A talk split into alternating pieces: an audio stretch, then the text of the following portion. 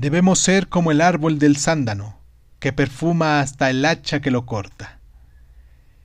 En la vida vamos topándonos con situaciones o seres que logran sacar nuestros monstruos, con personas que nos quieren ver la cara, gente que es abusiva, o que te pintan el cuerno y te cortan.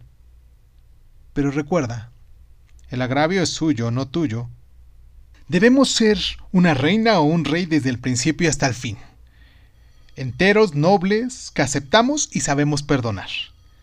Siempre nos preguntamos cómo es que encontramos a esa clase de gente destructiva. Es porque pocos tienen la capacidad de avanzar sin herir a los demás, de tener una gran nobleza, mientras que muchos vivimos con nuestro equipaje de problemas y nuestra armadura de personas inseguras, de los cuales nos hacen vulnerables cuando algo malo nos sucede y caemos en la incertidumbre, el miedo, el enojo, la falta de autoestima. Hay que ser una persona noble, bondadosa y sobre todo alegre que sabe perdonar. Sé como el árbol de sándalo.